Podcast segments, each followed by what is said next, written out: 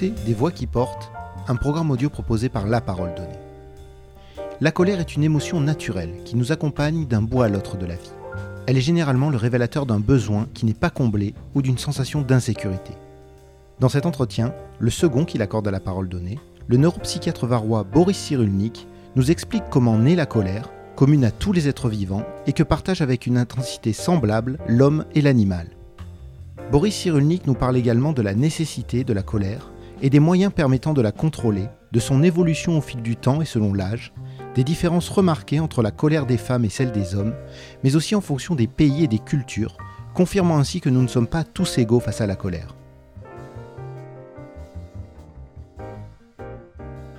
Je m'appelle Boris Cyrulnik, je suis neuropsychiatre comme dans le temps, maintenant les jeunes sont séparés.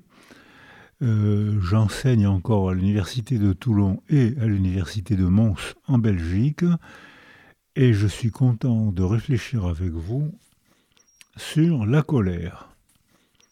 Ah ben moi je dirais que la colère c'est une expression de l'émotion agressive mais pas forcément violente.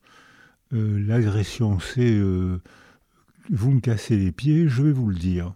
Mais je veux pas votre disparition, je veux pas alors que dans la violence je décide de vous détruire. Donc l'agressivité fait partie des relations humaines, on n'est souvent pas d'accord, donc on se le dit, euh, pour marquer un territoire, tu ne peux pas aller plus loin. Euh, à partir de là, je n'accepte plus, alors que dans la violence, il y a une intention de viol. J'entre dans ton territoire, j'entre dans ton âme et je te fais exploser. Donc l'agressivité et la violence, c'est très différent. L'agressivité fait partie des relations du vivant. Les animaux sont agressifs entre eux, les êtres humains sont sacrément agressifs entre eux, alors que la violence fait partie euh, d'une relation ratée. L'agressivité permet la coexistence, alors que la violence met fin à la, coexistence.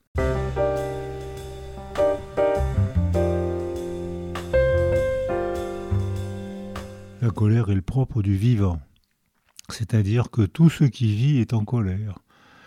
Euh, une plante euh, qui est surmontée par l'autre qui lui prend de l'ombre cherche à l'éviter et à répartir le territoire pour aller chercher le soleil et l'eau ailleurs. Il y a une compétition, donc il y a forcément rivalité.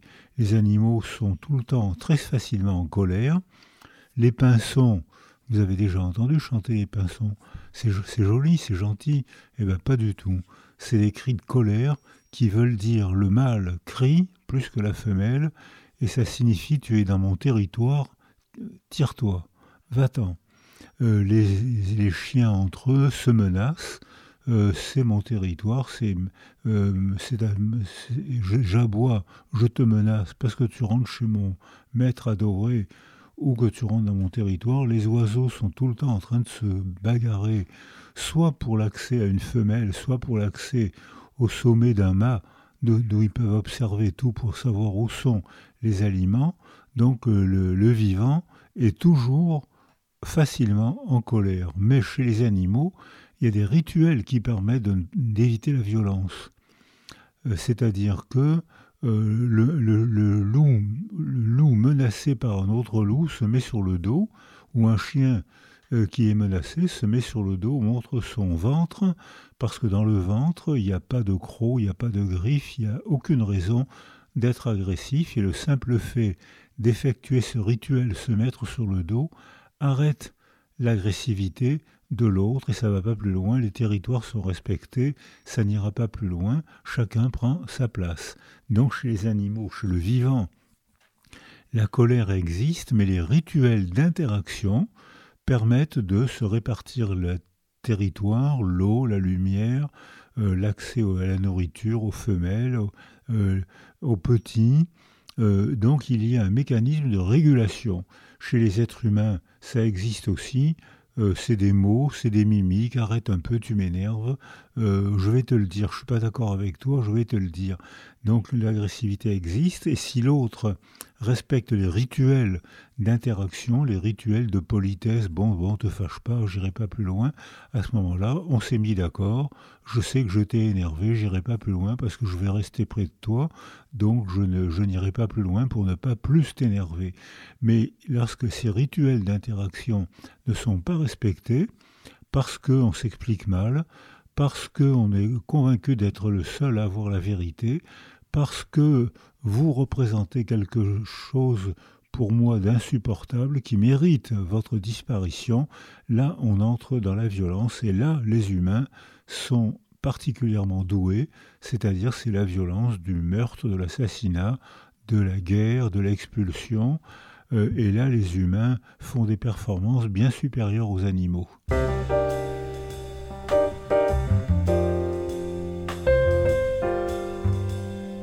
La colère commence chez les bébés très tôt. Je ne sais pas si vous avez des enfants, mais euh, ils passent leur temps à piquer des rognes, jeter le biberon par terre, taper, crier, se jeter en arrière, se mordre, vous menacer, hurler. Ils passent leur temps dans la, colère. Euh, les bébés à la crèche, il y a des bébés qui pousseurs, ils poussent les autres parce qu'ils ne sont pas d'accord. Puis ça, devient plus tard, à la maternelle, ça devient des bébés mordeurs. Et euh, pendant un moment, on dit il faut mordre les bébés pour leur apprendre euh, ce que ça fait quand on mord. Eh bien, quand on mord un bébé, on lui apprend à mordre. Et donc, ce n'est pas une bonne méthode éducative. Euh, la courbe des, des colères varie selon l'âge et selon les sexes. Lorsqu'un bébé garçon arrive au monde, il est pousseur, il crie, il pique des rognes, il pique des colères parce qu'on ne lui a pas donné le bon biberon, parce que, etc. Euh, ces colères se, montent régulièrement et arrivent à un pic à la puberté, c'est-à-dire au moment de la sécrétion de testostérone maximum. Et puis après la puberté, ça se calme et ça descend régulièrement jusqu'à la fin de la vie. Les filles ont exactement la même courbe. Elle pique des rognes bébés préverbales très tôt, dès les, premières semaines de l'existence. Elle pique des, rognes contre l'autre, hein, c'est l'agressivité. Ça monte jusqu'à la puberté et ça se baisse régulièrement jusqu'à la fin de leur vie. Mais euh, les courbes de colère des garçons sont 8 à 10 fois supérieures aux courbes de colère des filles. Alors, comme on explique, donc il y a le, rituel, il y a le, déterminisme du sexe. Les garçons, les bébés garçons se mettent plus facilement en colère que les filles, et il y a le déterminisme de l'âge. Après le pic de la puberté, ça baisse régulièrement. Mais chez les jeunes hommes, ça reste intense entre 20 et 29 ans, alors que chez les filles, ça baisse régulièrement pendant toute la vie. Alors l'explication de cette différence d'expression des colères, certains disent ça vient de la testostérone. C'est peut-être vrai, c'est peut-être pas vrai. Ce qui est sûr, c'est que les garçons sécrètent beaucoup plus de testostérone que les filles qui en sécrètent, mais beaucoup moins que les garçons. Et puis ce qui est sûr aussi, c'est que les bébés filles sécrètent très peu de testostérone.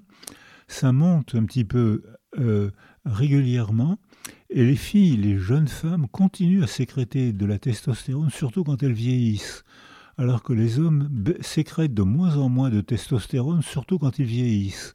Ils sécrètent, et notamment les jeunes pères, quand un homme devient père, il y a une chute de testostérone.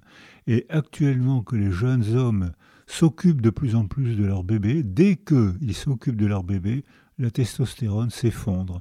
Donc le simple fait qu'il y ait un déterminisme peut-être, probablement hormonal, n'empêche absolument pas le déterminisme relationnel et ni le déterminisme culturel.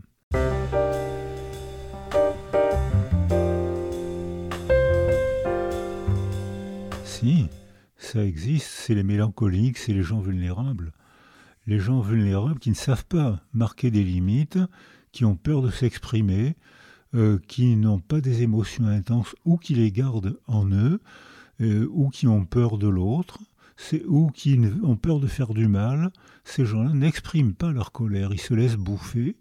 Euh, et généralement, c'est des gens qui font beaucoup de stress et qui souffrent de maladies de stress parce qu'ils savent mal se défendre. L'agressivité, il y a une agressivité saine, je ne peux pas tout me permettre, tu ne peux pas tout te permettre, et ainsi il y a des rituels de politesse, d'interaction, de mots qui permettent à chacun de répartir son territoire. Et il y a des gens, des enfants, qui n'ont pas assez de vitalité, qui ont peur de l'autre, qui sont mélancoliques, euh, ils partent tout le temps battus, et dans ce cas, la colère s'exprime pas, et ils se laissent facilement dominer, ils sont malheureux.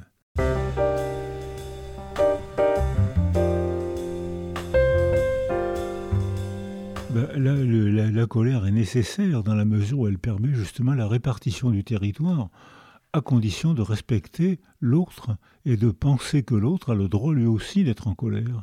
À ce moment-là, on se répartit le territoire, on se répartit les mots, les actions. Écoute, là, tu peux pas aller plus loin. Je te le dis, je vais te dire que tu peux pas aller plus loin. Je vais te l'exprimer. Et dans ce cas-là, la colère est un organe de la coexistence. Alors que la violence, c'est pas ça du tout. La violence, c'est la destruction de l'autre. Je veux plus te voir. Je te détruis, moralement ou physiquement ou socialement. Je suis pas d'accord avec ta religion, je vais te détruire. Je suis pas d'accord avec le pays d'où tu viens, je vais te détruire. Je suis pas d'accord. Donc c'est pas du tout la même chose. La colère et la, et la violence, c'est pas du tout pareil. La colère fait partie des relations saines du vivant, à condition que notre empathie nous permet de comprendre que l'autre aussi a le droit et la possibilité d'être en colère, et que dans ce cas-là, on va signer un pacte de paix. Donc la colère, c'est presque un organe de la coexistence, alors que la violence, c'est la fin de la coexistence.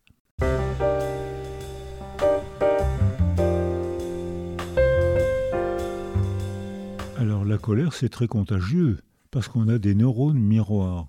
C'est-à-dire que depuis cette découverte de Risolati, qui est un qu'on a invité à Paris, qui est un absolument passionnant, euh, lorsqu'un mammifère voit quelqu'un de son espèce ou quelqu'un d'important pour lui faire un geste signifiant, euh, lorsqu'un mammifère voit un homme tendre la main vers un fruit, les neurones de son cerveau qui se prépare à faire le même geste que lui, ce qui prouve que nos cerveaux fonctionnent ensemble.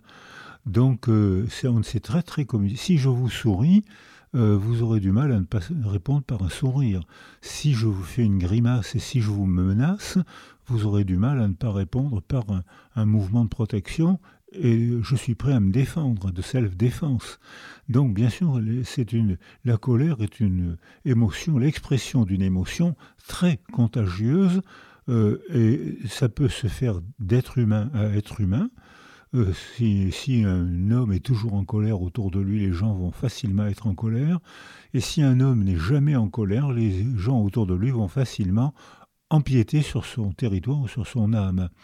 Donc la colère est est très très contagieuse pour les individus et pour les groupes sociaux.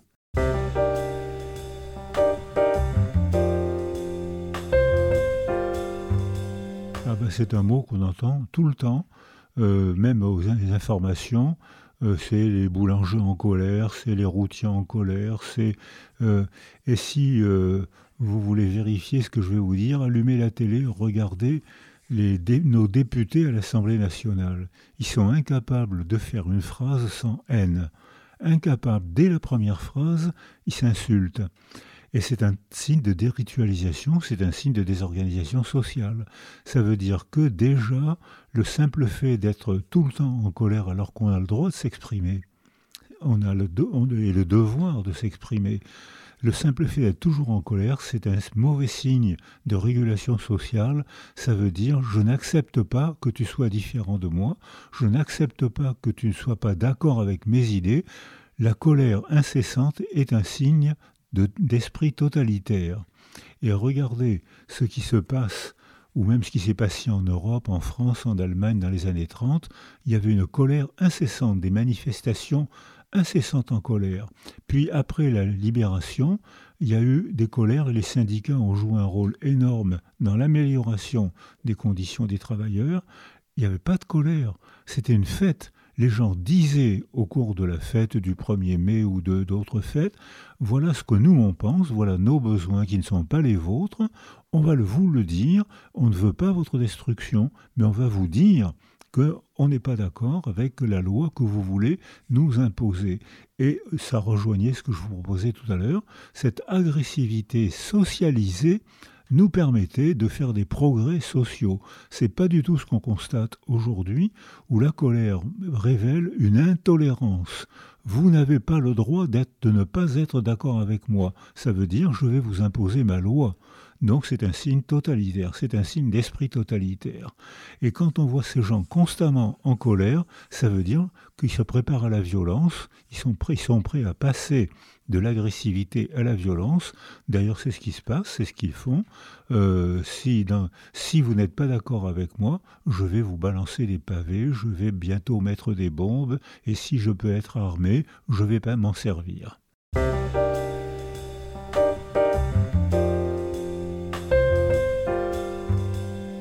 Alors, il y aurait des remèdes pédagogiques, c'est-à-dire que il faudrait que l'enseigne, la, pédagogie, pas seulement l'école, mais la pédagogie du patronage, des religions, des partis politiques, des philosophes, apprennent le plaisir de discuter, c'est la démocratie, apprennent le plaisir d'accepter que l'autre pense autrement que moi, accepter que l'autre ait une autre religion que la mienne. Le mot qui prépare l'assassinat, c'est le mot blasphème dès l'instant où j'emploie ce mot, ça veut dire que je ne tolère pas que vous pensiez autrement que moi. Le mot blasphème est en train de justifier la préparation à l'assassinat. C'est un mot que on entend de plus en plus entre religions, mais il n'y a pas que des religions sacrées, il y a aussi des religions laïques, il y a même des religions profanes. Et dans dans ces mots-là, on voit que lorsque on passe de la colère à euh, la violence, là ça veut dire qu'on se prépare à la guerre.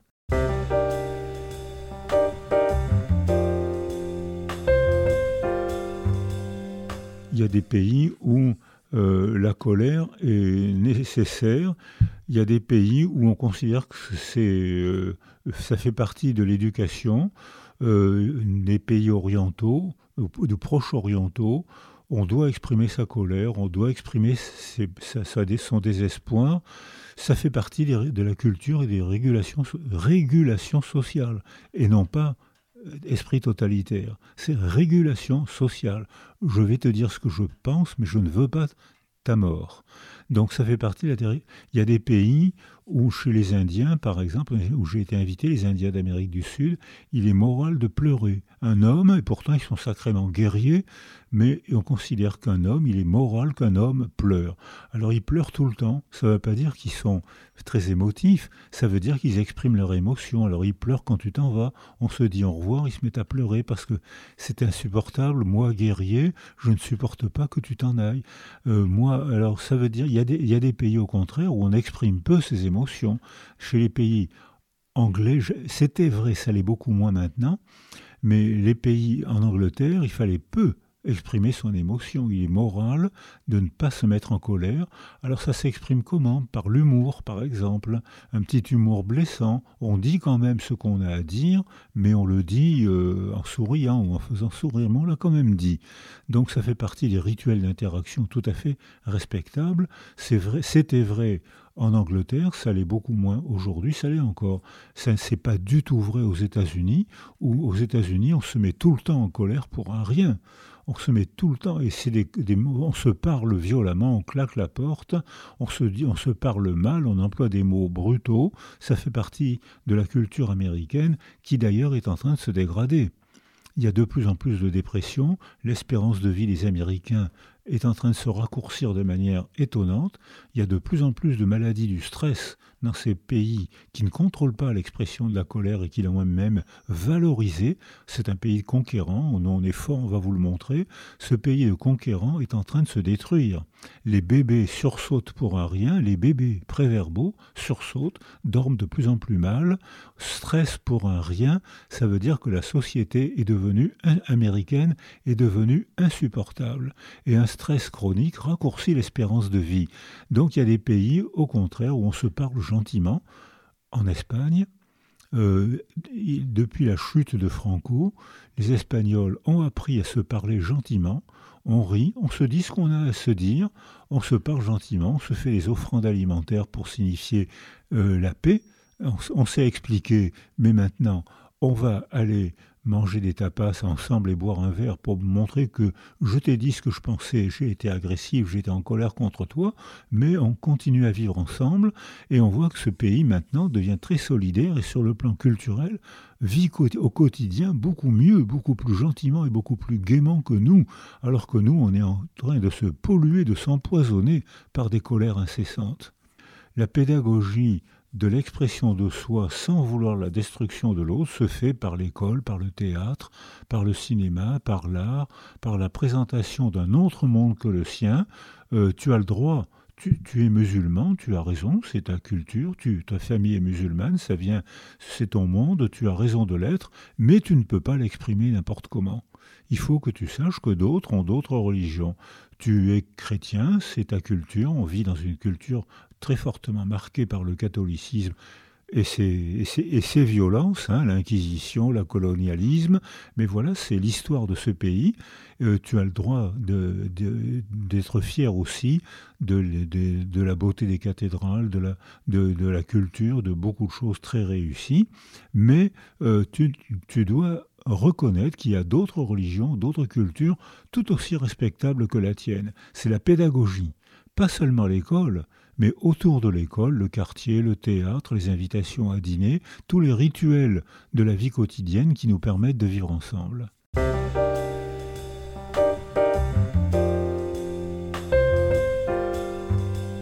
Alors il y a la colère de, Jésus. Hein, dans la Bible, c'est une juste colère. Hein. Les marchands du temple le mettent en colère. Et je ne savais pas qu'un Dieu pouvait se mettre en colère. Moi, je croyais qu'il était tout le temps serein, confiant en lui. Ben non, c'est comme un homme. Un Dieu peut se mettre. Le courroux de Dieu, Hein, j'étais à Haïti après le tremblement de terre, j'ai vu des manifestations très belles d'Haïtiens, tout en blanc, avec des flambeaux, avec des chansons très très belles, comme savent le faire les Haïtiens. Et ils ont un pidgin, un, français très pittoresque, et je me suis fait traduire. Et ils chantaient Merci mon Dieu de nous avoir envoyé le tremblement de terre. Ta colère nous a fait comprendre qu'on ne croyait pas assez en toi. Donc ça veut dire qu'il y a des colères divines qui font partie de la coexistence.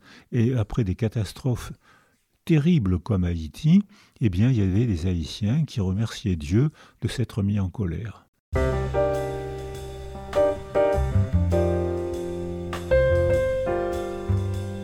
Avec l'âge, je, me mets de moins en moins en colère. Euh, je n'ai jamais été très coléreux. je ne sais pas vraiment ce qui me met en colère. Ce qui me met en colère, c'est par exemple, ça ça me met pas en colère, mais ça me crispe, c'est les coupeurs de parole. C'est-à-dire que euh, si, on, si on vous coupe la parole, comment allez-vous faire pour vous exprimer?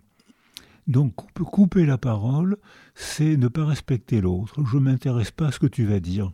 Euh, je te coupe la parole parce que ce qui m'intéresse moi, c'est ce que j'ai à dire moi. Donc là, il y a un non-respect des rituels d'interaction dont je vous parlais tout à l'heure. Alors ça ne me met pas en colère, mais ça me crispe parce que je me dis, il, elle me demande de parler avec lui, avec elle, et il, il elle m'empêche de parler. Donc comment on va faire pour parler?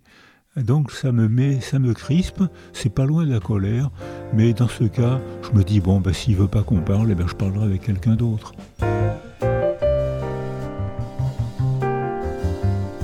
Merci d'avoir écouté cet épisode de La Parole Donnée. Vous pouvez nous suivre sur notre site et nos réseaux sociaux et nous soutenir via notre page Tipeee. À la semaine prochaine.